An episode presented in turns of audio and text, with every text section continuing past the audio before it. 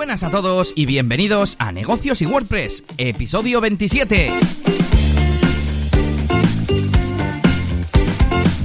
Bienvenidos a nuestro podcast, este podcast Negocios y WordPress, en el que hablamos de temas relacionados con empresas, cómo conseguir clientes, cómo hacer presupuestos, facturas, todo este tipo de cosas, y también de marketing online, como no, con WordPress, cómo ah, utilizar Analytics, aunque ese tema todavía no lo hemos tratado, cómo mm, mejorar nuestra página web, todo este tipo de cosas, que hablamos aquí cada dos semanas, eh, mi compañero Yannick y yo, Elías, Elías Gómez, eh, que soy, bueno, como siempre dice Yannick, DJ de bodas, experto de los foros de Google y desarrollador WordPress en horas bajas.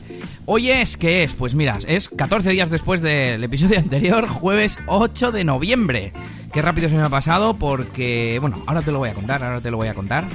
Y, nada, eh, al otro lado espero que esté mi compañero Yannick García desde la máquina del branding y diseñador o no sé ya qué puesto tiene en Serinfor Marketing. ¿Qué tal, Yannick? Bien, muy bien. Nada, aquí pues dándole caña a la máquina de branding estos, estos días. Y mm, ya yo tampoco, tampoco me queda muy claro últimamente que, cuáles son mis, mis puestos, pero últimamente estoy tirando ya hacia el, hacia el diseño. Intento recuperar esa faceta mía original. Y bueno, estoy haciendo contenidos de ese tipo y, también en la agencia estoy haciendo cosillas de diseño últimamente, logotipos y cosas. Así que bueno, últimamente estoy diseñador. Bueno, déjame que te pregunte, o sea, en Serinfor Marketing el puesto es el de... Dímelo tú. no, no tengo ningún puesto fijo establecido. Digamos que em, al final eh, soy el, un poquito... ¿O de qué te encargas? me encargo un poquito de supervisar todo el desarrollo de las páginas web que hacemos en WordPress, eh, de formar a alguien si viene, por ejemplo, nuevo. Eh, luego me encargo también de hacer el tema de, las consultorías, pues de, páginas web y de incluso las reuniones con los clientes, las reuniones cuando ya necesitan ser un poco más técnicas y hablar ya del, pues del proyecto en sí. Eh, y eso, me encargo de desarrollar las páginas web desde cero normalmente o tiendas online. Y eh, del diseño, de todo el diseño, básicamente todo el diseño que pasa por Serinfor, pues me encargo de eso. Básicamente me encargo de todo, menos de las redes sociales eh, y quizás del mantenimiento web es de lo que menos me estoy encargando últimamente. Eh, del resto, pues estoy ahí todo el día a tope, eh, con si WordPress, que si WooCommerce, que si un logotipo, que si el Illustrator, que si un vídeo, un poquito todo mezclado. Ajá, o sea, desarrollador web con, con el cargo de jefe de proyectos, casi diría yo, y diseñador. Vale, vale, vale. Sí, sí, sí. Y si te parece, luego hablamos de, del otro que, que, comentabas, un poco de orientarte ya más personalmente al, al diseño, al diseño gráfico. Y bueno, vamos a, vamos a contar qué hemos hecho en estas dos semanas, como siempre. Y yo decía que se me ha pasado rápido porque es que he estado fuera. He estado una semanita de vacaciones, la semana pasada, de, de domingo a domingo, de hecho. Y he vuelto a Estados Unidos, he vuelto al encuentro de Google, de los productos, eh, de los expertos de producto, mejor dicho, que además ah, han renombrado al, al programa antes se llamaba Top Contributors o colaboradores principales, y ahora se llama directamente el programa de los expertos de producto. Y nada, en teoría este año tocaba reunión en, en cada país, digamos, reunión local que le decían. Nosotros solíamos ser en Madrid, lógicamente. Pero este año, a pesar de que tocaba local, han hecho internacional, así que hemos vuelto a Mountain View. Bueno, en este caso a Santa Clara, porque hemos estado, eh, en cuanto al hotel, he estado tres años y he estado uno en San Francisco, otro en San José y este año en Santa Clara, porque este año hemos estado en lugar de en la sede principal, han inaugurado este año una zona, un campus, le llaman, un, un grupo de edificios, que es el Google Events Center, y sirve para este tipo, este tipo de cosas. Y nada, pues muy chulo. También estuvimos en Los Ángeles eh, dos días y medio. Estuvimos en Universal Studios. Me acordé mucho de ti. Ya te pasaré material de tema de películas y efectos especiales y demás. Y pues eso, unas mini vacaciones, entre comillas lo de mini. Eh, medio. Bueno, cuando me preguntan en, en la entrada del aeropuerto, suelen preguntarte, ¿no? El motivo y ¿qué les digo? Porque vacaciones, vacaciones tampoco es, pero tampoco, pero tampoco es eh, trabajo, ¿no? Motivo, pues solidaridad, es que ayudo en unos foros. Nada, solemos decir vacaciones. Vacaciones solemos decir.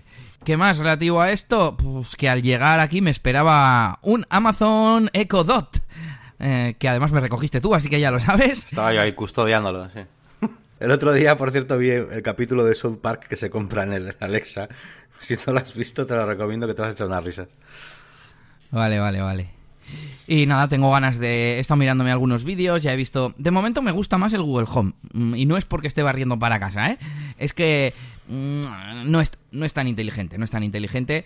Fíjate, solo un ejemplo. El otro día le digo, eh, Pepita, para no decir el nombre. Bueno, le voy a quitar el micro. Ahí está. Mm, Alexa, em, dime el estado de mis pedidos o algo así. Me dice, no puedo encontrar pedidos, no sé qué. Y le digo a Google, dime el estado de mis pedidos. Y sin decirle ni siquiera de Amazon, me dijo, pues tu último pedido es de no sé cuál, ha llegado no sé cuándo y tal. O sea, no tiene sentido que Google Home me responda a los pedidos. Eh, bueno, Alexa me decía, no hay ningún pedido en curso, ¿vale? O sea, parece que te dice, pero solo si están en curso. Y que Google Home sí te hable de los pedidos pasados. Pues eso como ejemplo. Ya, ya, ya. Lo curioso es que eh, los dispositivos de Amazon, los Amazon Echo, salieron antes que los Google Home. Pero claro, Google lleva muchos más años eh, con el tema de inteligencia artificial, la voz, los asistentes y, y tal. Y nada, pues tengo ganas de hacer algún artículo, algún podcast o, o lo que sea, algún episodio eh, en Reflexiones de un Geek sobre, sobre el Amazon Echo. ¿Y tú qué me cuentas, Yannick? Bueno, pues eh, nada, lo primero que iba a contarte, pues algunas novedades de estas cosas que uso yo, como Elementor, aunque ahora tú también estás eh, viéndolo un poquito con ese proyecto que tenemos Sí. de One Shot Toolbox. A ver, Es si, verdad. a ver si dentro de poco podemos comentar aquí algo en el podcast y vamos avanzando. Yo creo que ya dentro de poco lo tenemos jugable eso. Y, y nada, bueno, eso, que no- novedades de Elementor, que va a salir la versión 2.3 eh, beta, ¿vale? Y nada, pues eh, trae dos cosillas, no, no son muchas, pero son bastante curiosas.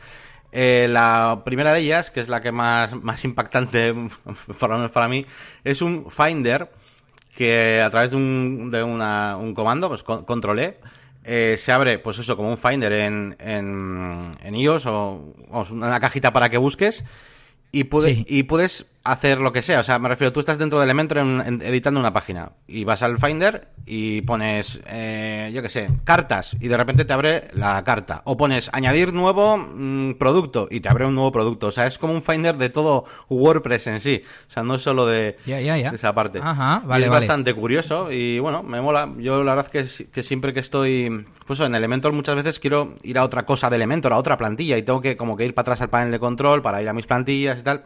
Y es un poco rollo, pues, pues de aquí la verdad que es bastante guay. Y, em, y nada, lo demás son, son cosas bastante chorris. Han puesto un widget para, eh, para ratings, para poner estrellitas de valoraciones y tal. Eh, no está conectado con nada, ¿eh? es unas estrellitas y configuras cuantas quieres y, y un texto y ya está.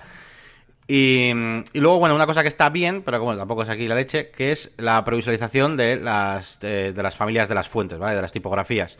Porque hasta ahora tú venías a la tipografía y te salía la lista, luego la elegías y cuando hacías clic, pues ya veías en tu texto, pues cómo quedaba. Eh, pero no es como en Photoshop, que en la propia lista ves, ves la, la forma y cómo queda esa, esa fuente, ¿no? Y ahora sí. Ahora cuando estás eligiendo desde el panel de la izquierda el desplegable de las propias fuentes, pues ya sale ahí cómo, cómo queda en el nombre de la propia tipografía. Y bueno, eso y un par de cosillas que han arreglado. Y, y nada, pues eso, eso es lo nuevo que, lo nuevo que trae. Oye, eh, ahora que dices 2.3, la, la que traía las plantillas, el diseñador de plantillas, era la 2.0. Desde entonces, ¿qué novedades ha habido así? No sé, si hay alguna interesante o importante. Sí, bueno, a ver, para mí las más importantes son eh, que han traducido muchas cosas a castellano, está, está Sí. bien, y, y cosas incluso que, que estaban traducidas ya, pero que no estaban bien castellanizadas, ¿vale? Eh. Por ejemplo, y es otra de las novedades que ha habido, es el copiar estilo de, de capa, como en Photoshop, que tienes un elemento, puedes copiar el estilo y lo pegas en otro widget, ¿no? Eh, pues eso se pone, Mm. antes ponía eh, estilo de pegado, y ahora ya han, ya han puesto la- eh, pegar estilo, por ejemplo. Ya. Y bueno, esas para mí han sido las más, las más importantes. Luego, bueno, han, han ido haciendo pequeñas mejoras. Pues, por ejemplo, el navegador, como el de Gutenberg, que te sale un navegador, pues como una especie de índice para que navegues por las secciones Sí. y tal, pues también lo pusieron. Y no me acuerdo ahora de muchas más. Bueno, esas han sido para mí las más importantes desde que salió la 2 hasta, hasta ahora. Pues sí, sí, ya iremos viéndolo. La verdad es que yo cada vez veo que, que es un cacharro más completo y esta semana que hemos estado viendo que tiene también para queries y dejarlas guardadas y cosas. Ya, ya iremos, ya iremos Yo viendo. no sé por qué siguen usando WordPress y no se hacen un solo elemento. ya está. Muy poco les falta ya. Sí, bueno. Pues si quieres te cuento sobre Gutenberg, Sí. porque ha salido la versión 4.2 y no me ha apuntado ninguna novedad porque todas las que estuve mirando no las entendía muy bien. No son novedades así de, de cara al usuario. Pues sí, pues ahora cuando clicas entre dos textos el insertador se ve igual que en los demás sitios. Pues que yo no me sé cómo se veía en los demás sitios porque no lo uso en el día a día. Eh, y cosas así, ¿no? Y luego, pues muchas cosas técnicas, optimizaciones, fixes. Así que nada, como siempre os dejamos el enlace por si lo queréis ver. Pero ahí sigue avanzando.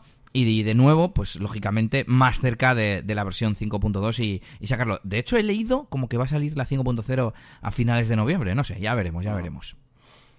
Y una cosa relacionada, una noticia que han puesto también en el blog del Core, del desarrollo del, del núcleo de WordPress, es que el editor, que es el plugin que se llama Classic Editor, que te permite tener el editor clásico en lugar de Gutenberg, cuando salga ya Gutenberg, han dicho que lo van a mantener hasta finales del año 2021. Así que, bueno, tenemos ahí un periodo de eh, tres añitos para, para que los temas, las páginas web, los plugins y todo se, se adapten a, a Gutenberg. Os dejamos también el enlace en las notas del episodio. No, tardarán en hacer otros eh, ese plugin, de todas formas. No, hay, no, entiendo tampoco mucho por qué va a estar ese plugin, pero bueno, no sé. Bueno, pues para esa gente que, bueno, no sé, es que hay muchos, mm, hay muchas webs abandonadas, ya ni hechas con cosas sin seguir los estándares, con lo cual cuando ah. actualizan deja de funcionar hay muchas, muchas cosas. Mira, para, para que se vea claro, seguro que muchas webs que hicimos nosotros hace años las actualizas ahora y, se romperían. Y con Gutenberg no pasaría algo o lo que sea. Bueno, no sé. Con Gutenberg igual no, pero con otras cosas igual sí. Y me has contado, Yannick, que has estado ocupado ahí probando la beta de Elementor, pero yo he visto que has subido un montón de vídeos. No sé si lo tienes por aquí, si lo quieres comentar luego. Sí, he estado dándole caña a YouTube. Bueno, es que básicamente eh, tenía tres cosillas para hablar y básicamente eran de, YouTube. Eh, una es que, bueno, pues en, el panel de control de, de, mi canal, de la máquina de branding y tal, pues he estado viendo últimamente pues algunas noticias que te ponen, ¿no? Y algunos consejos también, pues para creadores y tal. Y eh, me apareció un vídeo eh, que por el nombre, la verdad, o sea, no sé ni cómo le di. O sea, pero bueno, le, di y entonces descubrí que hablaban sobre, pues realmente sobre todo lo que hemos estado comentando estos días, sobre la RGPD y todo aquello, que sí, el artículo 13 y toda la leche, ¿no? Y, y, es un vídeo, pues, como curioso, me deja así como raro, porque es un vídeo en el que te explican, bueno, yo, por cierto, yo lo he visto con los subtítulos en castellano, espero que estén bien traducidos, yo entiendo que sí. Y básicamente te viene a decir, oye, que dentro de poco eh, Internet puede que ya no sea tal y como lo conocemos, los creadores puede que ya no puedan compartir eh, los vídeos como ahora y van a tener muchos límites y muchos filtros en muchas de las páginas web y demás, pero no está todo perdido. Queremos eh, ayudaros recordándoos una serie de, de reglas, no sé qué, bueno, y, y, y no dicen exactamente el qué, pero como que van a hacer una especie de mini guía o curso, no sé qué van a hacer eh, un poco, pues bueno, pues para... No sé, es que no sé la palabra, adoctrinar, no. o sea, una palabra más normal, ¿vale? Sí, bueno. Eh, formar o informar. Sí, bueno, un poco sí. Para, para ir guiando a la gente, ¿no? A, a que haga contenidos que, que puedan estar en YouTube. Y eso por lo menos es lo que el mensaje que a mí me ha llegado, tipo, tenemos miedo de que muchos canales se vayan a la mierda por el tipo de contenido que va a haber eh, con lo cual vamos a hacer una guía para que sepáis que lo que sí podéis meter y no os vamos a poder quitar. Yo he entendido eso. Qué curioso. bueno, y dejan, y dejan, eh, esto es el vídeo, pero luego en la, propia descripción eh, está en formato, formato post, vamos, un formato, bueno, post, como estas guías que hace YouTube ahí, que es una, una página así bastante chachi y con un texto y demás, y están los comentarios de la gente y tal. Y tengo pendiente, pues, eh, echar un vistazo a los comentarios, que siempre me interesa mucho ver los comentarios de la gente para enterarme bien de las cosas. Y sin más, bueno, esa era una de las, de las cosillas que traía de YouTube. Y bueno, a raíz de haber estado, pues eso, trasteando un poco con, con YouTube, eh, pues bueno, he estado descubriendo pues muchos trucos, muchas cosillas eh, pues para mejorar en, YouTube lo que es el posicionamiento, el marketing y demás.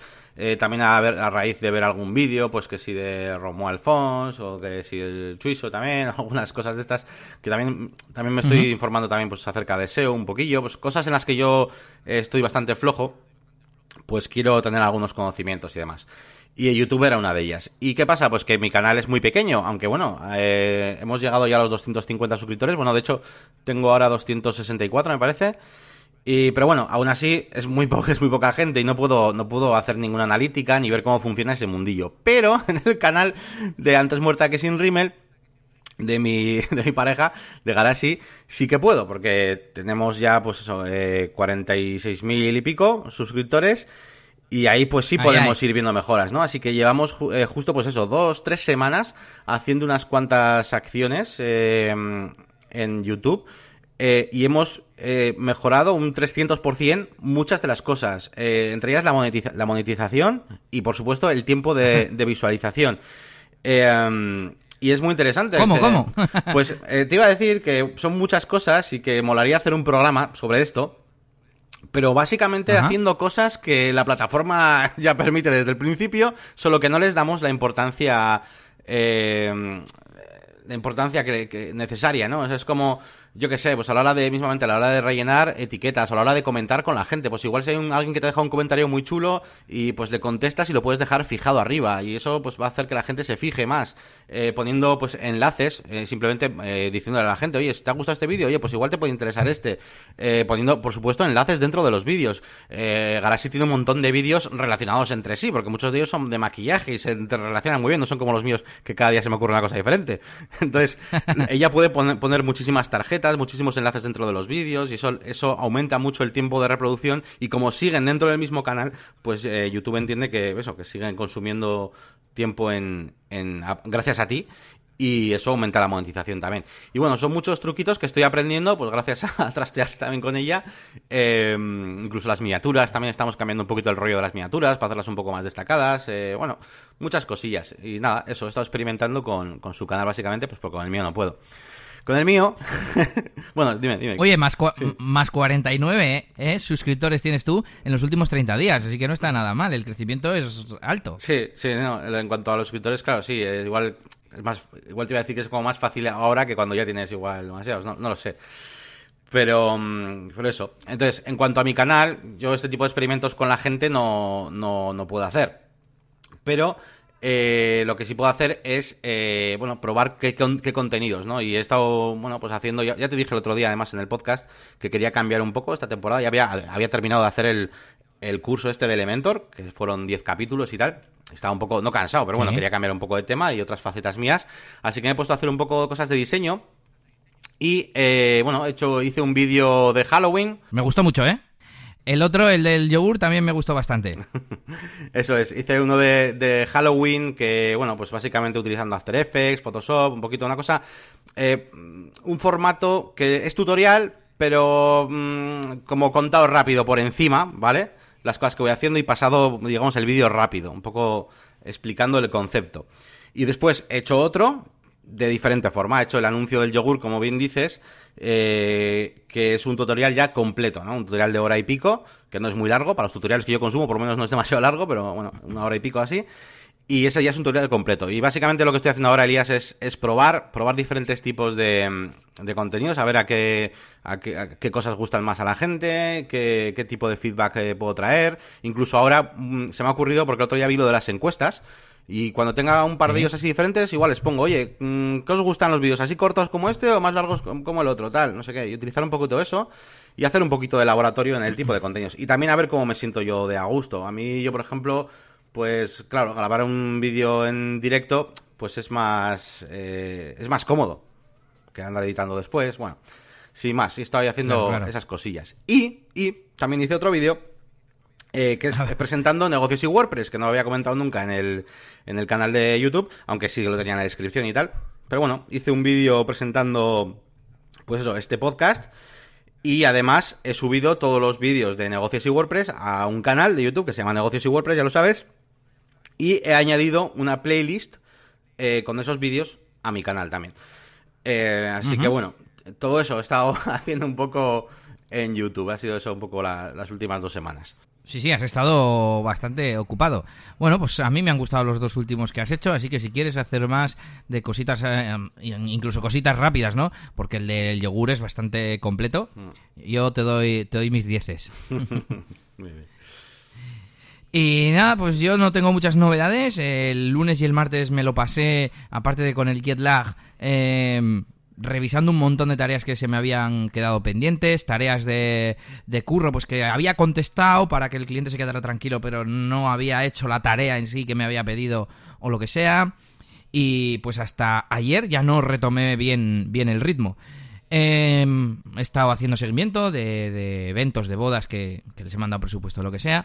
Me ha llegado una, por cierto, eh, la... Iba a decir la primera, pero no, es la segunda realmente. Me ha llegado la segunda solicitud eh, de evento a través de la web, directamente. Es decir, yo tengo un formulario para que soliciten precio. Bueno, de hecho no para que soliciten precio, es como para solicitar ya el pack en el que estás interesado. Y lo tengo como escondido. Es decir, tú entras a mi página web, a djelias.es, y ves un poco los servicios que hago puedes pinchar por ahí y te lleva a cómo trabajo, a cómo funcionan mis servicios y tal, a un proceso. Y por ahí, si tú vas leyendo, llegas a un sitio que pone, eh, ¿te mola lo que ves? ¿Te gusta lo que ves? Eh, ver precios. Y llegas a precios. Y una vez que estás en precios, le das a solicitar y ya te sale el formulario.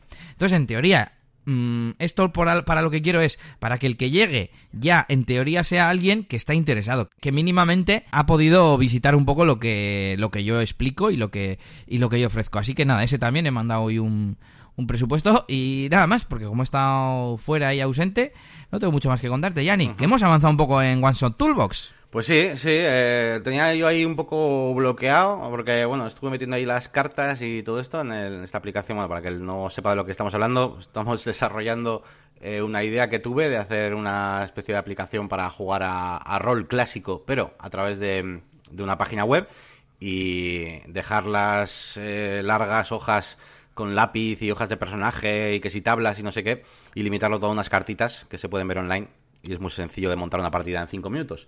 Y nada, estamos haciendo la aplicación y Elías evidentemente me tiene que ayudar porque, porque todo el tema del diseño y todo eso pues lo llevo bien, pero la parte de, de las funcionalidades no. Y le hemos avanzado bastante, hemos avanzado bastante. Yo, vamos, a ver si dentro de poco, no sé cuántos programas harán falta para que eso esté jugable, pero bueno, yo jugable te iba a decir, jugable para mí está ya. Solo que, claro, Sí, sí, poco le falta, poco le falta. Eh, hoy, que igual no lo has visto, pero hoy ya he transformado las funciones que teníamos en Sorcodes y ya están funcionando en la web. O sea, que es que las pongas un poco bonitas y ya primera fase eh, beta, alfa o no sé cuál decirte, estaría. Sí, sí, sí, sí. sí. Y, em, y, nada, y no sé qué, alguna otra cosa iba a contarte. Sí, ah, bueno, de, la agencia, sí, te voy a contar una cosilla, una curiosidad, ¿eh? es una tontería. Y es que em, estamos trabajando, como ya sabes, con Manage WP para gestionar muchos WordPress y tal, y, va bastante bien. Y cogimos la cuenta, la cuenta ahí super pro, tocha, de, con todos los servicios para todos los clientes, ¿no? Eh, que al final nos salía más barato que el cogerla solo para los que realmente están en el plan pro. ¿Vale? Aunque bueno, hmm. luego ahora mismo algunos clientes pues no les damos el informe con todas las cosas y para ser un poco justos y ya está. Pero bueno, la cosa es que eh, no conseguíamos hacer el, el chequeo de seguridad. Si hay alguien que está utilizando Manas WP y le pasa esto, pues para que sepa cómo lo que ha ocurrido, ¿no? Eh, funcionaba todo, funcionaban las backups, funcionaba de todo y el chequeo de seguridad no funcionaba en ninguna web. Entonces, claro, yo a mí lo primero que se me ocurrió fue eh, mirar en la. Yo sé que en la ayuda de Manas WP sale una serie de IPs que eh, a veces el servidor o incluso WordFence, si lo usas, lo bloquea. Eh, pero no, no estaban baneadas ni nada. Así que les escribí y nada, me han contestado que, iba por buen camino porque lo que ocurre es que para el servicio de seguridad utilizan un servicio de terceros. Así que me ha pasado ah. la IP de esa empresa de terceros y ha funcionado. O sea que era, era eso.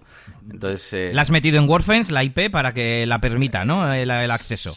No, la he metido en el, en el hosting, o sea, en el servidor, en el Plesk, en el panel. Vale, vale, vale. Era, es el hosting el que estaba bloqueándolo, vale. Pensé que WordFence. Sí. Eh, WordFence también, o sea, si, si instaláis WordFence, también os va a bloquear eh, automáticamente eh, muchas veces la, la IP del Manage WP, pero la normal, digamos, la que, la que, la que aparece en su página web. Y también hay que, que, ponerla ahí. Pero yo, claro, yo me, estaba moscando porque yo tenía eh, unas pocas que tienen WordFence y algunas otras no tienen WordFence, de las webs que estoy manejando yo. Y entonces decía yo, esto no puede ser por el WordFence, ¿sabes? Y sin más, pues eso. Te pasaba con todas. Sí, sí, claro, me pasaba con todas, sí, sí. Así que nada, Yannick, si quieres pasamos al feedback, que tenemos feedback. Sí, tenemos feedback. Ya he visto que has estado contestando estos días, incluso aunque estabas fuera. Eh, así que... Mm, que bueno, venga, te, dejo, dejo para que leas el feedback que nos han ido dejando. Vale, los he contestado ya aquí, ¿eh? por lo que veo en las fechas. Ya me está ah, a mí. Bueno, pues eh, por aquí dice Ricardo, hola pareja. Ayer cuando entré en la web de Así lo hacemos para escuchar el podcast, me llevé una grata sorpresa al leer en las notas del programa y escuchar el ganador del patrocinio. Eh, Yannick, de la máquina del branding. Yeah, me alegré mucho por Yannick y es un gran detalle por tu parte. Elías, gran espíritu de equipo. Os felicito por vuestra constancia y trabajo que estáis realizando con vuestro podcast. Un fuerte abrazo para los dos de un oyente asiduo.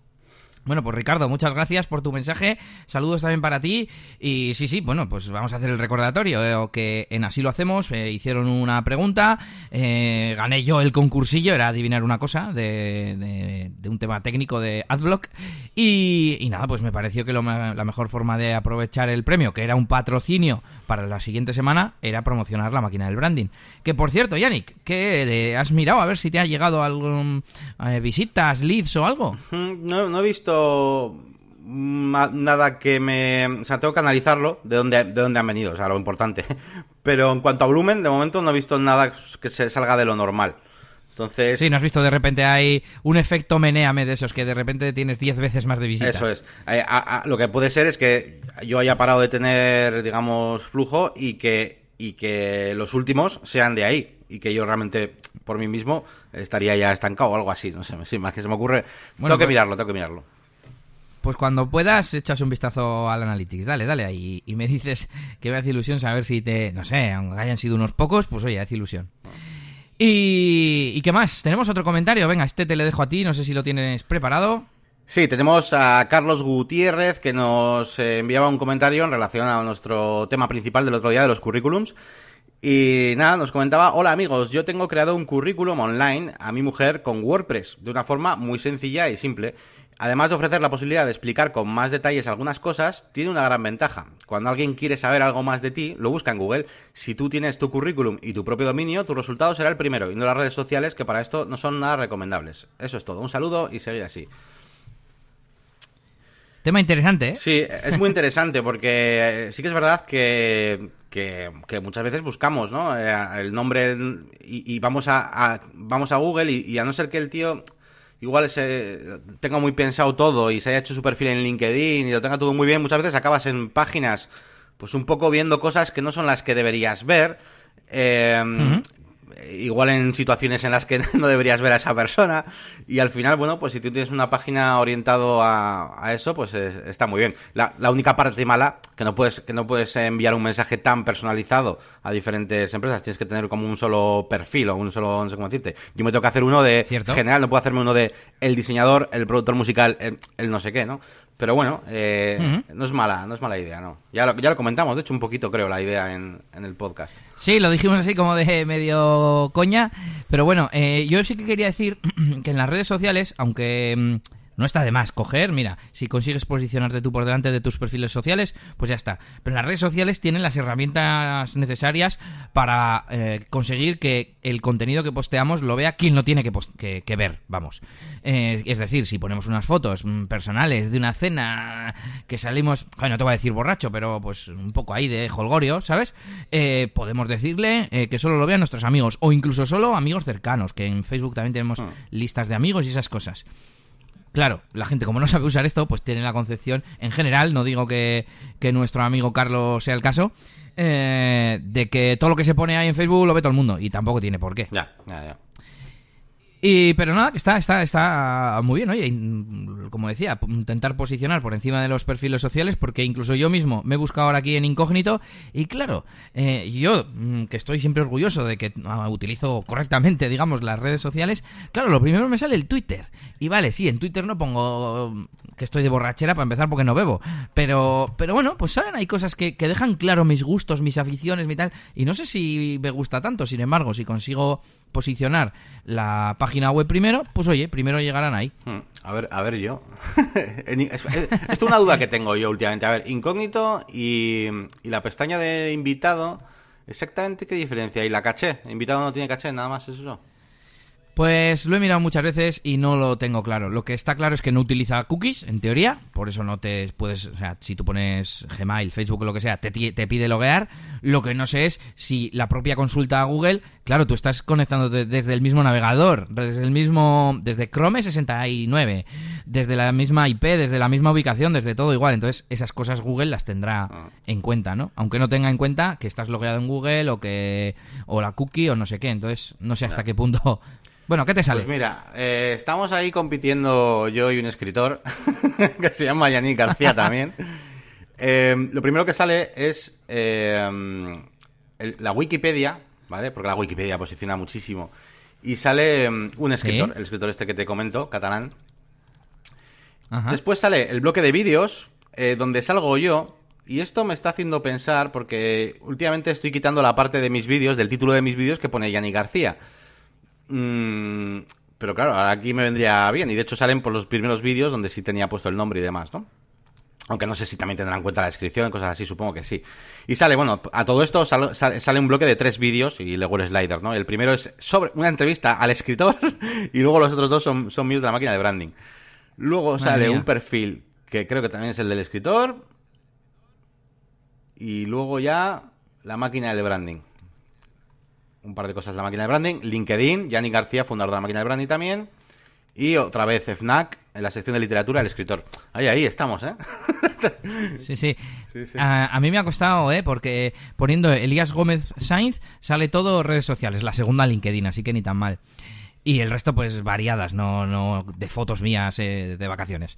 Y, pero poniendo Elías Gómez me sale el sexto séptimo resultado de mi web. Así que hay que, hay que mejorar, mejorar eso. Claro, como yo, mi web es eliasgomez.pro, pues en el título tengo Elías Gómez, no pongo Elías Gómez Sainz. Claro, ¿qué va a buscar el supuesto reclutador? También esa es una, una pregunta. ¿Cuál es la palabra clave, no? Claro.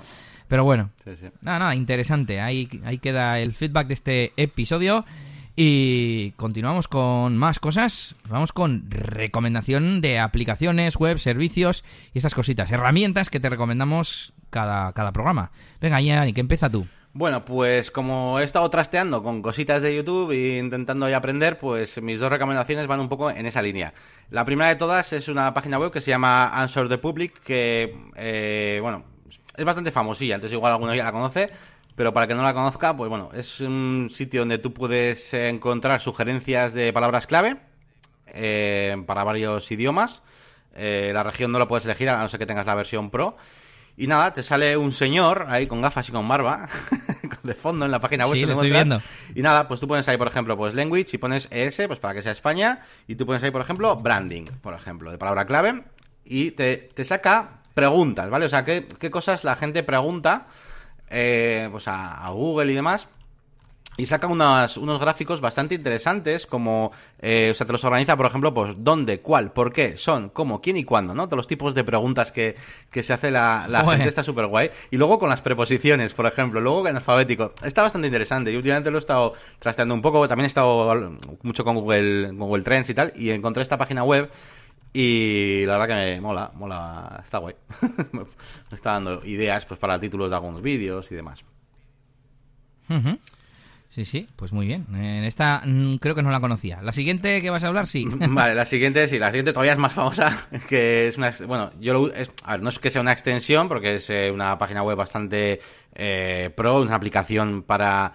Eh, bueno, para analizar eh, sobre todo temas de YouTube y demás, pues bastante extensa.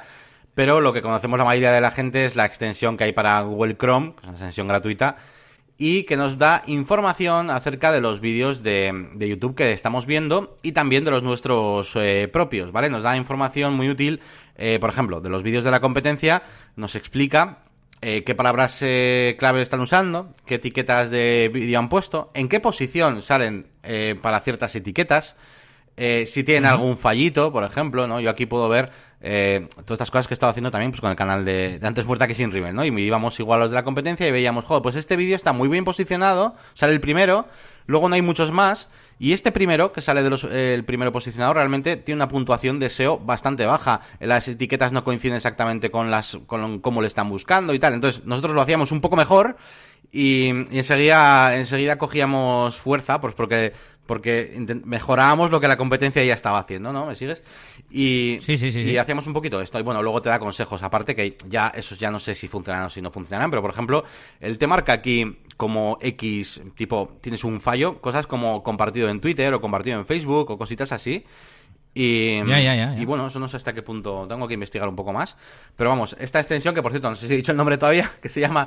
Eh, no, todavía no. VID, V-I-D, eh, IQ, o sea, VID IQ, Vision for YouTube. ¿Vale? Es el nombre del, de la extensión. Eh, y está muy guay. Y luego en el panel de control, por cierto, en el panel de control de tu propio Analytics de YouTube te pone también más cosas, ¿eh? Te pone como unos botones para sugerencias sobre temas. ahí ya es cuando empiezan a, intentar pillarte para la versión Pro. Enseguida se te cortan los contenidos. Dime, dime. Ya. Nada, que yo me la he instalado también porque he visto también varios vídeos de Romol Fons últimamente y la utiliza bastante. Mm. Y mira, no me había dado cuenta de compartirla aquí. Pues bueno, ahí queda para los que seáis youtubers y queráis exprimir un poquito el canal, pues yo creo que os puede, os puede ayudar. Y ya que tú me has robado una herramienta, yo te acabo de robar otra. no, sé me, no sé qué me ocurría esta semana que compartir y estuviste probando un plugin en eh, OneShot Toolbox para el tema de guardar cartas y tal. Y bueno, pues lo voy a compartir. Es un plugin que se llama Favorites y sirve para guardar favoritos. Pueden ser post favoritos, productos favoritos, cualquier custom post type le puedes asignar que, que aparezca como un botoncito de guardar en, en, una especie de lista de favoritos. Y luego, no sé exactamente dónde se ve, no sé si tú, ya ni en eso me puedes ayudar, mm. pero bueno, si queréis implementar eh, pues post favoritos en un blog o artículos, yo que sé, serviría, por ejemplo, para wishlist de una tienda online, ¿no? Por ejemplo. Sí, eh, esto al final lo que te da son una serie de shortcodes, eh, aunque son bastante configurables, la verdad.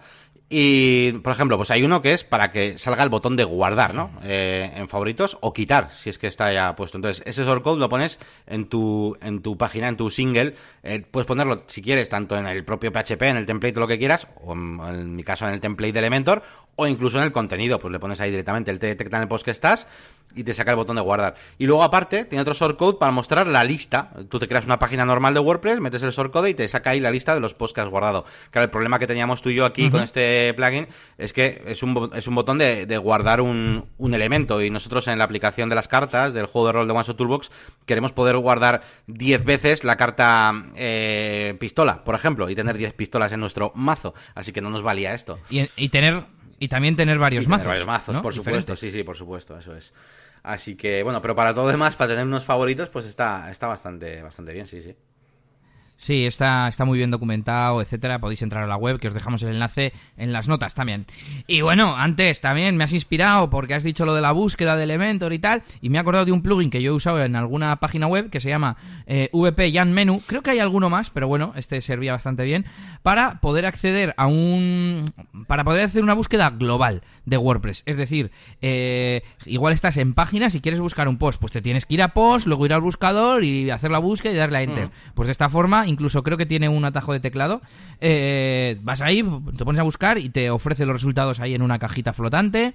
Así que muy cómodo y muy útil. Se llama, por cierto, VP Jump Menu. Creo que hay alguno más, ¿eh? Así que si queréis investigarlo, os dejamos también el enlace en las notas. Muy bien, muy bien. Sí, yo seguro que lo investigo. Sí, se parece un poco a lo que ha sacado Elementor, pero, pero más, más global, ¿no? De todo, de todo WordPress en sí. O sea, un plugin, ¿no? Y cualquier cosa incluso. Supongo. Eh, pues no sé exactamente hasta que llega, pero por ejemplo creo que no puedes poner nuevo post y que te lleve a la página de nuevo post. Es para buscar los contenidos. A ver cómo lo... Eh, create a drop-down menu in the admin area which makes it easy to jump to a page, post, custom post type or media file for editing. Mm. Esa es la, descripción. O sea, te lleva a un contenido. Mm. Y... ¿Qué, qué, qué me ibas a decir? decir que también es verdad que hay una cosa que yo no uso nunca porque me, toca mucho los huevos tener la barra esa gris encima de la web cuando la cuando estoy eh, maquetando y diseñando. Ya sabéis que en WordPress tenemos una barra arriba gris que pues te deja editar cosas de forma rápida y yo la suelo quitar en, el panel de mi perfil, ¿no? Y, y, entonces estas cosas me parecen como, ¡guau! ¡Qué salto hacia, vamos, a hacer todo, todo, más rápido! Pero realmente esa barra de herramientas tiene un botón de añadir que te permite añadir entrada, medio página, carta, ir a donde tú quieras rápidamente a lo de añadir, ¿sabes? Y, yo, en mi cabeza se me había olvidado que eso estaba ahí, ¿sabes? Sin más, era por comentar. Ya, ya, ya. No, no me extraña. Es que luego también hay cosas que se pueden hacer en tantos sitios distintos que yo acabo yendo al panel de control porque sé que está allí y ya tengo el chip de, ah, quiero hacer algo en el admin, pues me voy al admin, ¿sabes? Claro, sí, sí. Bueno, pues ahí quedan las recomendaciones de herramientas de esta semana. Y bueno, Yannick, eh, yo creo que nos da tiempo a hacer el tema central de hoy. Pues sí, nos da tiempo. Además es como una pequeña charla informal, así que perfecto. Bueno, pues este tema, mira, aunque lo mm, propusiste tú, lo voy a presentar yo, ya que me toca a mí presentar el podcast hoy, eh, que es algo así como la web del futuro, ¿no? Pensando en dentro de unos pocos años cómo será todo este mundillo digital, de internet, de páginas web, de marketing, etcétera. Entonces, eh, vamos a ir leyendo como unas preguntas que tú planteaste y las vamos a ir contestando. Entonces, vamos con la primera, si te parece. Dice... ¿Cómo evolucionarán las páginas web? ¿Los buscadores y nuevos dispositivos permitirán acceder a la información de manera tan cómoda que ya será innecesario visitar páginas web corporativas? Y te cedo la palabra. Bueno, pues tengo que explicar la pregunta, ¿eh? Pues, a ver, a ver. A ver, la idea, bueno, yo por lo menos la idea que tengo es que todo está eh, yendo hacia un momento en el que no sé, o sea, la información que consumimos, la consumimos pues directamente a través de, de, esas respuestas que nos da Google muchas veces. Eh, las páginas web, por lo menos para mí, el tema de, yo qué sé, del diseño tal y como se concebía antes, que, no sé, la web ya no es un sitio para estar tranquilamente, la web es un sitio para consumir rápidamente el contenido eh, de la forma más rápida posible y que sea muy sencillo, ¿no? Y de hecho Google, eh, ya veis que con ciertas búsquedas, cuando buscáis información más o menos general, él te la va a dar. Si tú estás buscando cuando abre una tienda, si tú estás buscando cuál es el nombre de, un actor de tal película, si estás buscando de en qué año pasó no sé qué, si estás buscando la altura de no sé qué sitio, bueno, eh, al final lo que hacemos es eh, consumir ese contenido. Incluso, por ejemplo, si vamos a buscar un hotel, muchas veces, o si por no decir la mayoría, acabamos en alguna cosa, o sea, que no es la página web del hotel muchas veces, acabamos o en, o en un directorio o incluso en las valoraciones de Google, eh, porque esa es la información realmente que queremos eh, consumir. Y luego ya, pues eso, investigamos y vamos a la página web, ¿no? Pero, pero yo de aquí, me lo imagino de aquí a 15 años o lo que sea, y no sé, no me imagino entrando en páginas web, en una página web de cada cliente. Ah, mira, este cliente tiene una página web rosa. Ah, mira, esta tiene verde. No, es como un dispositivo como Alexa, ¿no? Que tú has enseñado antes, un dispositivo mostrándome la información que quiero, ¿no? Casi, casi directamente. Pero bueno. Sí, yo creo que la base de todo esto es que cada vez la web es más semántica, ¿no? Que se lleva unos años hablando de esto. Y esa estructuración de datos, decías de Google, Google tiene el Knowledge Graph, eh, en el que cada vez tiene mm, más eh, objetos indexados con sus propiedades, ¿no? Pues una persona, un actor, pues es un objeto que tiene propiedades como edad, estatura, eh, relaciones con las películas que ha hecho, etcétera, etcétera. Y hay muchas, muchas, muchas, muchísimos datos que podemos consultar y que no nos hace falta entrar a IMDB a verlos. Con decir Pepito, edad de Bruce Willis, pues te la dice. Y, cada vez ese conocimiento estructurado va a llegar más allá. O sea, porque vale, sí, dices, vale, sí, para las para un dato de la edad de alguien, pues es muy fácil. Pero, y si quiero investigar en algo, bueno, pues dentro de poco podrás profundizar y decirle a esos asistentes, eh, cuéntame más, ¿cuándo empezó? No sé qué, tal. Y cada vez más. Lógicamente, pues todo mm, no, no, vamos a dar un salto, ¿no? De repente va a ser todo poco a poco, determinados sectores de la población accederán a este tipo de sistemas antes que otros, pues como yo, yo ahora mismo tengo un Google Home y un Amazon Alexa. Eh, yo que sé, un tío nuestro que tengamos de 50 años, pues ni se llegará a comprar uno de estos y, seguirá usando páginas web. Pero sin embargo, nuestros hijos o la siguiente generación ya van a nacer con eso en sus casas. Entonces, claro, la evolución natural es, mm, ¿para qué voy a entrar yo a una pantalla si mi asistente de voz me lo dice? O incluso, eh, ahora que ha sacado, por ejemplo, bueno, Google y Amazon, los dos, un asistente, pero con pantalla. Y, pero claro, la pantalla te muestra imágenes, datos, tal, eh, letra, pero letra suelta, ¿sabes? No te hace falta que esté contenida dentro de una página que tiene diseño y que no sé qué. No, no, es un marco con biografía de Pepito y sale ahí el texto y punto. Eso es. Bueno, yo creo que he contestado ya a la, a la pregunta. Sí, sí, bueno, yo, yo por meter un último matiz rápido, que no sé si tiene mucho que ver. El otro día también, eh, por ejemplo, em, revisando ciertas búsquedas por ahí, eh, también es muy importante la identidad de, marca. Hay mucha gente que cuando quieres hacer un, yo que sé, un pedido rápido para que envíen unas flores, pues el, el 90% de la gente pone Interflora en Google, no pone enviar flores, ¿sabes? Entonces, si tenéis, eh, estoy haciendo un poco de, ahí de publicidad de branding, branding. si tenéis en cuenta el, branding, pues eh, es más fácil, o si tenéis algo que os diferencie y demás, pues es más fácil que la gente pueda acabar en vuestras webs, por mucho que haya sistemas automatizados que te den una respuesta o una valoración o lo que sea, ya que vais a obligar, digamos, a que la gente busque por marca, ¿no? Por vuestro nombre. Pero bueno, sin más, por comentar eso. Dos reflexiones y media. Una, eh, me has hecho acordarme del sistema este que presentó Google en el que el asistente eh, llama por ti a un sitio y te concerta una cita. Y también ahora en el Pixel 3 eh, es capaz de contestar a una llamada de un desconocido y transcribir la llamada en pantalla para tú decidir si, si contestas realmente o no. Mm. O sea, tú el móvil contesta, pero en vez de por audio, eh, a ti te, bueno, sí, al, tío que llama le, le, sale un audio. Hola, soy el asistente del número al que has llamado. ¿Qué quieres? Y el pavo dice, pues llamo de la compañía tal para venderte cosas. Y entonces sale un... Es que esto tiene pinta de que no lo has visto. Eh, y sale en la pantalla, es, es, de la empresa tal para tal. Y tú ya, pues aceptas o, o cancelas. Entonces, lo que dices del branding, incluso para estos sistemas, es importante, porque mm, no te hace falta tener una web. Dices, llamar, ¿qué mm, floristerías hay cerca? Tal, tal, tal y tal. Vale, pues llama a la primera y ya está. Pero bueno, sí, el branding sería para que no preguntes, dime floristería, sino llama a Interflora. Claro, eso es. O sea, ¿tú qué prefieres? ¿Que la, gente ponga DJ en, en, País Vasco? ¿DJ de en País Vasco? ¿O que te ponga DJ Elías en el buscador? Es un poco la idea, ¿no? vamos, A vamos, a intentar por lo menos conseguir eso segundo, ¿no? Eh, bueno, sin más, que nos vamos del tema. Venga, voy a hacerte yo ahora la pregunta. Sí, no, segunda.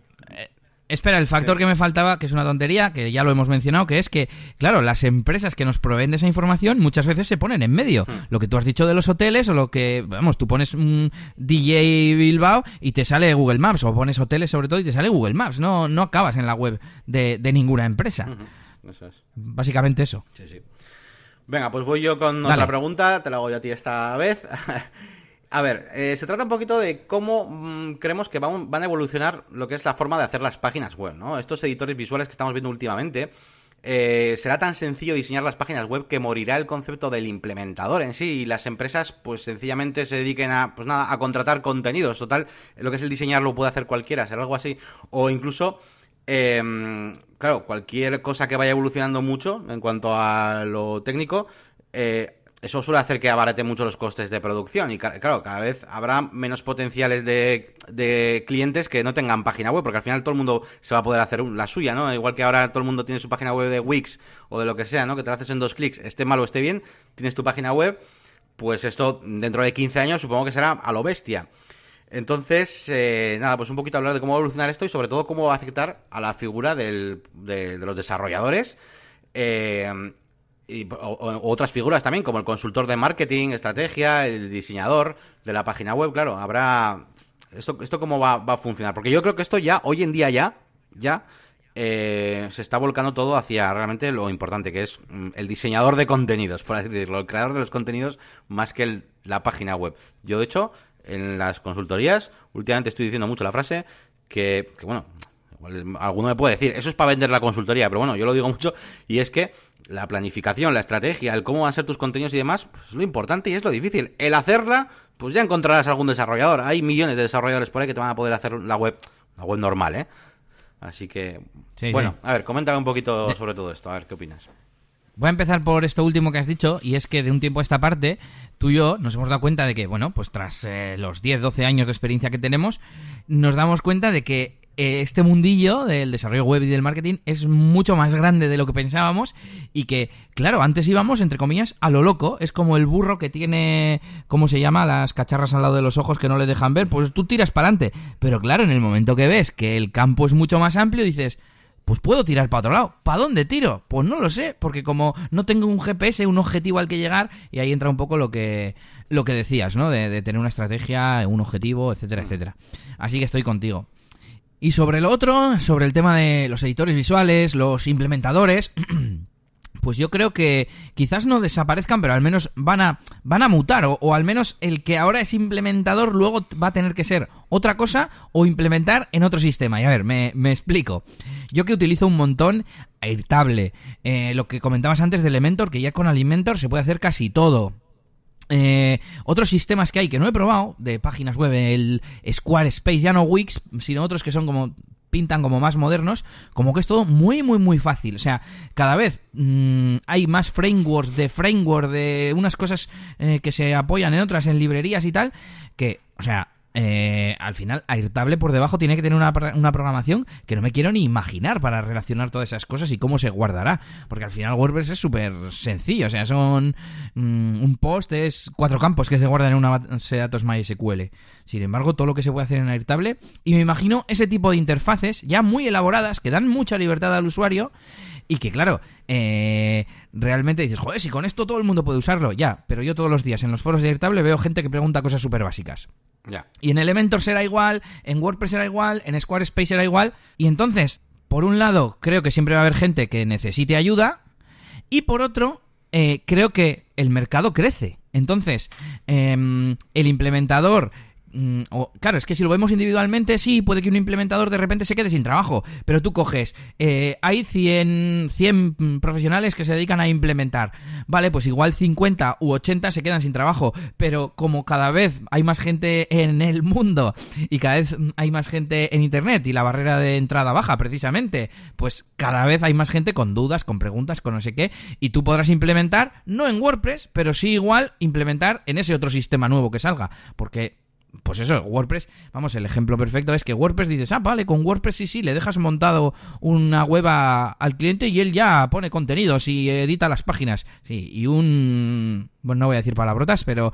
Y unas narices, ¿sabes?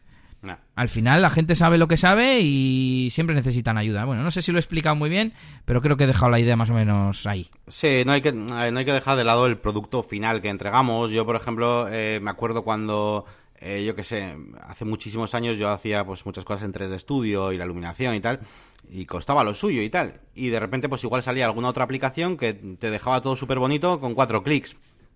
Y yo decía, joder, entonces se van a, se van a acabar los, los modeladores de clásicos y todo ese trabajo y van a pagar mucho menos por... Pero bueno, todo va cambiando y al final el, importa el, resultado final. Cuando estás haciendo una página web, eh, tú puedes utilizar HTML, Elementor, puedes utilizar WordPress, hacer la pelo hacer lo que, lo que quieras, pero ah, el verdadero desarrollador web hace muchas más cosas eh, y, bueno, si en un momento dado se deja de utilizar cierta tecnología, pues tendrá que ir, ir mudándose de, nicho. Así que, bueno, sin más, era por comentar un poquito nuestras ideas acerca de esto, de cómo eh, evolucionarán. Yo por lo menos sí creo que van a evolucionar mucho más lo que es lo de los editores visuales estos de, ahora. Y de hecho creo que WordPress como tal, pues no sé. A ver, al final yo tengo unas cuantas dudas ahí que no sé. Eh, por ejemplo, las páginas web gordas, las de una empresa gorda, eh, me da igual, pues Nike o Coca-Cola, la que sea. Eh, esas nunca están hechas en WordPress, me refiero, ¿vale? O sea, por algo será. Bueno, ¿eh? Por algo será. Sí, bueno, hay algunas que sí, lo sé, lo sé. Pero bueno, eh, que tú vas a hacer un proyecto nuevo de. Yo qué sé, las tiendas, las tiendas online. Las tiendas online muy tochas, he estado viendo que hay mucho magento por ahí. O sea, por algo será también. Entonces, eh, no sé si eh, eso que decías antes del burro y de que ahora estamos viendo algo como un campo más ancho, no sé si todavía habrá muchísimo más campo ancho que no vemos todavía tú y yo. Entonces, ahí, habría que mirar también, pero bueno. Pues sí, sí. Eh, te iba a decir, por un lado, eh, lo de la última pregunta, que el consultor se puede salvar. Hombre, claro, al final, el que tenga el trabajo más especializado se va a salvar. Pero fíjate, dos comentarios rápidos. Mm, hace 15, 20 años no había tanta... Mm, a ver, iba a decir no existían los desarrolladores web. Pues igual sí existían, pero claro, no como un trabajo tan común como hay hoy en día y los nómadas digitales y todo esto que se hacen sus propias webs y tal. Y, otra, uh, comentario sobre el término este de implementador.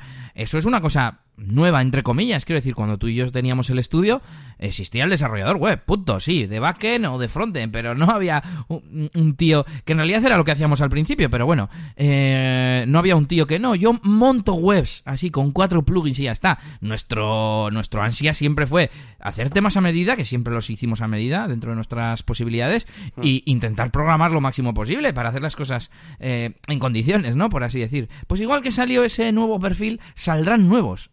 Eh, en el futuro acorde a las tecnologías que haya. Eso es un poco lo que quería decir. Sí, sí. Implementador de, homes de YouTube o yo qué sé. Claro que sí, sí, sí. Pues, joder, me, acabas de recordar que en su día vendíamos diseños de MySpace. Sí, es verdad. Por ejemplo. Es verdad. Sí, sí, sí. Eh, mira, estoy en el WordPress Showcase y, por ejemplo, mm, la web de Angry Birds está hecha en WordPress, parece ser. Eh, la web de Vogue India, vogue.in. Eh, es que no sé, no sé cómo buscar así alguno que nos llame la atención. Me suena que hay alguno de, de coches. Eh, popular, no hay una, una etiqueta de popular. Bueno, os metéis en wordpress.org barra showcase. Bueno, os lo dejamos en las notas, qué narices. Y, ahí podéis ver unos cuantos. Grupo Renault, casi nada. Sony Music. Sí, sí, no, a ver, evidentemente hay, hay proyectos, sí, sí.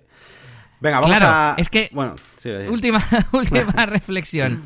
Dos cosas. Claro, el que hace eso no es un implementador al uso, que te pone ahí cuatro plugins y ya está.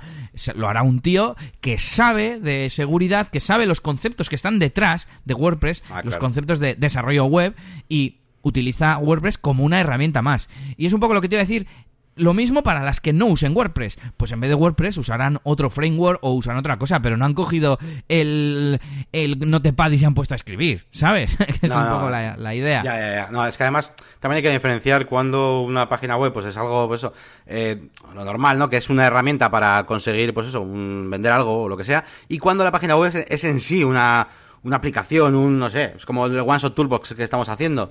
Si supiéramos, si, si fuéramos programadores ahí de la hostia, pues igual la hubiéramos hecho desde cero, porque, ¿sabes? Porque como que presta más, ¿sabes? Que una página sí, hubiéramos usado un framework, un framework PHP de estos, Symfony o alguno de estos, sí, sí. Es. De Venga, momento que pues sabemos usar es WordPress. Eso es. Vamos a continuar con la siguiente pregunta. Eh...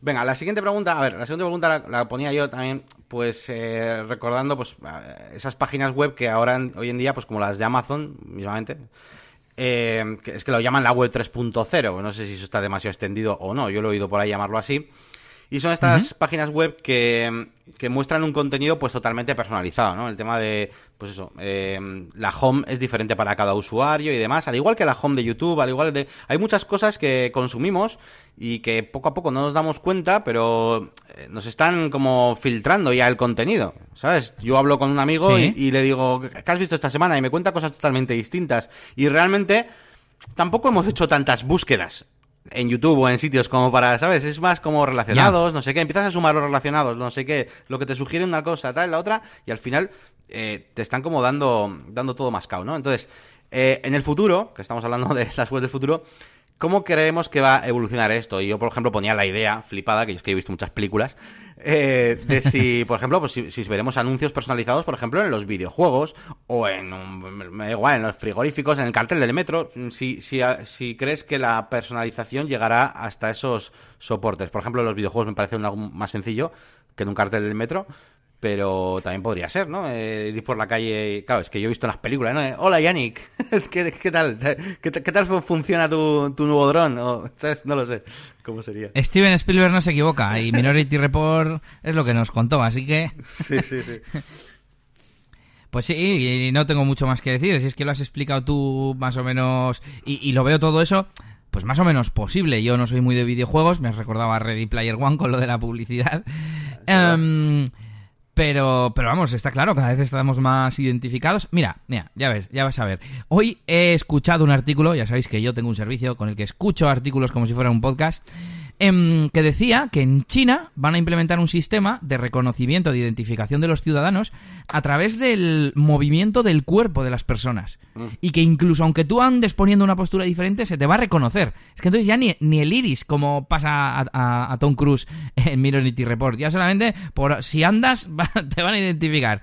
Entonces, claro, si vamos a estar todo el rato identificados, va a ser muy fácil que personalicen ese tipo de cosas. Y decías, ¿veremos un anuncio en un frigorífico? Pues sí, pues... Eh, a ver, yo la de la pantalla en el frigorífico siempre me ha parecido un poco chorri, ¿no? Es como, ¿pa' qué? Ahí no la veo normalmente. Pero, pero bueno, en cualquier pantalla que conectada de la casa, que de repente tengamos, yo que sé, un servicio gratuito gracias a tener publicidad y que esa publicidad venga personalizada, claro que sí. Yo lo que creo, desde luego, es que dentro de muy poco tiempo, ya, yo creo que ya estamos empezando a ver, el tema, por ejemplo, de los newsletters así tan, tan generales y de spam que nos hacen así, como que nos hacían, está bajando muchísimo y ya casi no hay, eh, o sea, tanto spam como antes, ¿no? Y, creo que todo va a ir un poco a, que te la mentan doblada, ¿no? O sea, en plan, que no te des cuenta de la public, ¿sabes? Que sí, claro, que, que vaya pues más, más enfocado a cada uno, sin más. Y bueno, vamos a ir terminando eh, con otra, bueno, pues con otra de las partes importantes, eh, cuestiones que podemos tener para hacia el futuro, que es todo el tema de las redes sociales, ¿no? Eh, ¿cómo, creemos que van a ser estas redes sociales? ¿Tú qué, ¿Tú qué opinas, Elías? Pues me voy a leer la pregunta. A ver, ¿y las redes sociales? ¿Ganará el vídeo en directo al vídeo en diferido? ¿Podrás conectarte antes eh, a las Google Glass o lo que sea, retinas biomecánicas de tus youtubers favoritos en casi cualquier momento del día? Pues mira, es un tema interesante que además antes te he contado una anecdotilla de, una persona joven del mundo de las discotecas que conozco que estando en clase hacía un directo en Instagram, pero ni siquiera prestándole atención. Entonces, de nuevo, igual que decíamos antes que la tecnología nos permite mm, hacer consultas por voz, por ejemplo, puede que llegue el día en el que tengamos un internet tan ubicuo, ¿no? En todos, en todos lados, a gran velocidad, sin lag, que estemos retransmitiendo continuamente y, nos podamos conectar, siempre mediante permisos y tal, al streaming de, cualquiera, ¿no? Eh, llegas a casa y que automáticamente el streaming se vuelve privado, solo para tus seres queridos y tal. Pues sí, sí, lo veo, no lo veo posible, solo que lo veo lejano. Pero... incluso ampliar los campos, ¿no? Que hoy en día, o sea, por ejemplo, eh, yo esta misma semana, de hecho, con, esto que he contado de Galaxy, por ejemplo, le, tenía pues, eh, y hacía directos en Instagram y demás, y bueno, pues tenía, solía tener gente, que es de 40, 50, 60 personas, ¿no?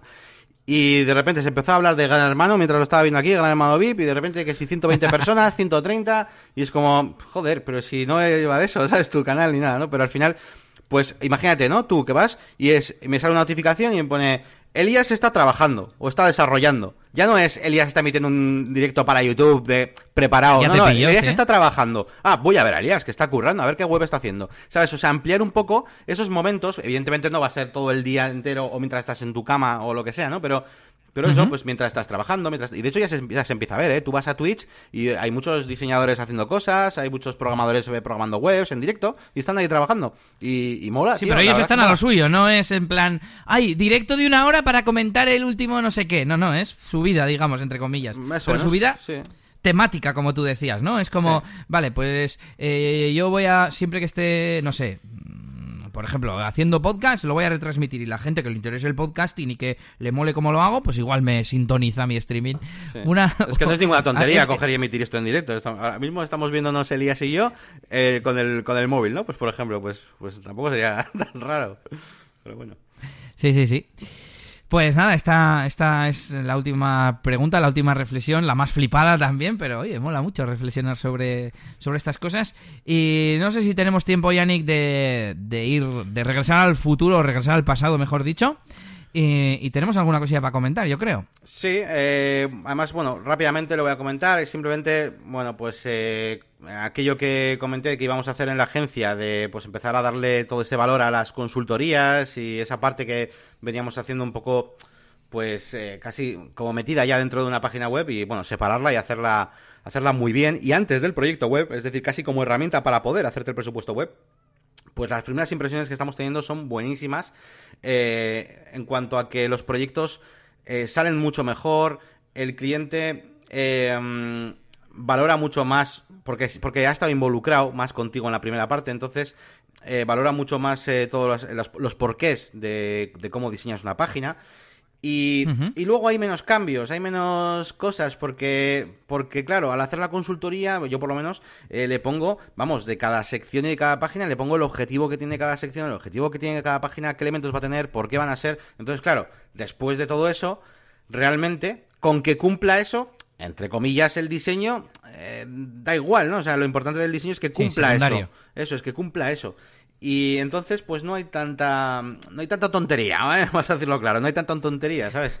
Y, bueno, la verdad es que son buenas buenas impresiones, la verdad que esto de la consultoría y que a ver, seáis unos expertos, no seáis unos expertos, al final, si sois los desarrolladores web, vais a tener muchos más conocimientos en general, tanto de internet como aunque sea del propio desarrollo web, ¿no? Yo quizás le doy un, toque más de branding y de vender por internet y tal, pero bueno, aunque solamente sea una consultoría de lo que es la, esquema web y demás, creo que deberíais todos valorar esa primera parte, que los clientes no suelen tener mucha idea de cómo estructurar algo y vosotros normalmente estáis acostumbrados a navegar en miles de web todos los días y sabéis cómo es hacer una eh, interfaz fácil y demás. Cuéntame, cuéntame, Elías. No, iba a decir que, eh, aunque sea, pues el saber que no puedes poner muchas páginas, eh, muchas fotos, perdón, en una misma página, porque tardaría mucho en cargar, ¿no? Ya que decías, hmm. pues que alguien, aunque no sepa de SEO, marketing o tal, solamente por saber de desarrollo web, ya le puedes decir, no, mira, pues no es adecuado, es mejor que pongas una grande arriba y luego unas pequeñas abajo, o lo que sea. Eso es, eso es. Bueno, pues ahí queda ese repaso que, bueno, esto lo podemos seguir repasando indefinidamente, vamos, indefinidamente hasta que tengas el proceso ya tan pulido que no haga falta. Y de momento no tenemos nada más que, repasar así de, deberes de regreso al pasado, como, como lo bautizamos en la última episodio o en el anterior. Así que nos vamos a despedir ya. Ah, hemos terminado, hemos hecho tema central, hemos hecho de todo. Hemos tenido hasta feedback hoy. Si tuviera un aplauso, lo metería. A ver si me voy a poner en el Todoist, eh, volver a poner los soniditos para poder lanzarlos. Y, nada, pues ya sabéis que podéis encontrar todos los episodios en negocioswp.es, donde nos podéis dejar feedback, como han hecho Ricardo y Carlos eh, en este episodio, en, el, en otro anterior que os acabáis de escuchar. O si queréis, podéis contactarnos para comentarnos cualquier sugerencia alguna cosa que sea privada, decírnoslo, porque si no, igual lo leemos aquí, en la sección de contacto de la página web. Y le voy a dejar a Yannick que diga nuestras páginas web. Pues podéis ser dirigidos a eh, negocioswp.es, que es la página principal de, para negocios y WordPress, y luego tenemos, evidentemente, nosotros nuestras páginas, ¿no? Yo tengo la máquina del branding.com, eh, donde básicamente pues voy colgando de vez en cuando pues algún artículo de blog, eh, alguna cosilla hablando sobre diseño y evidentemente promociono mi canal de YouTube, que es lo más tocho que tengo. Y eh, Elías por su parte tenemos eliasgomez.pro, donde pues bueno, pues podéis ver un poquito varias facetas de, de, Elías y luego en concreto si os interesa el tema de la música para bodas y DJ para eventos o incluso de discoteca, tenemos djelias.es. Y os recuerdo que em, también tenéis el canal de negocios y WordPress en YouTube. que no sé, igual a alguno, igual a alguno le interesa ir por ahí. ¿Ya están las, los episodios visibles? Sí, están visibles. no, me, he fijado. Están visibles, no están. Digamos, no le he puesto todavía las etiquetas y todo a cada uno, porque es un plan locura. Eh, pero están, están, están ahí todos ya, con su título cada uno y, y demás. Bueno, pues el que quiera escucharnos por ahí, eh, que, lo haga. Y os animamos a dejar likes, comentarios, favoritos, reviews en iTunes, todas esas cosas. Y si no, como siempre digo, compartirlo con vuestros eh, allegados y seres queridos, allá donde sea, incluso tomando un café en el curro, donde sea. Y hasta aquí este episodio número 27. Eh, y ya nos vamos, Yannick. Pues nada, un saludito a todos y hasta el siguiente programa. Venga, agur agur. Wow, wow, wow.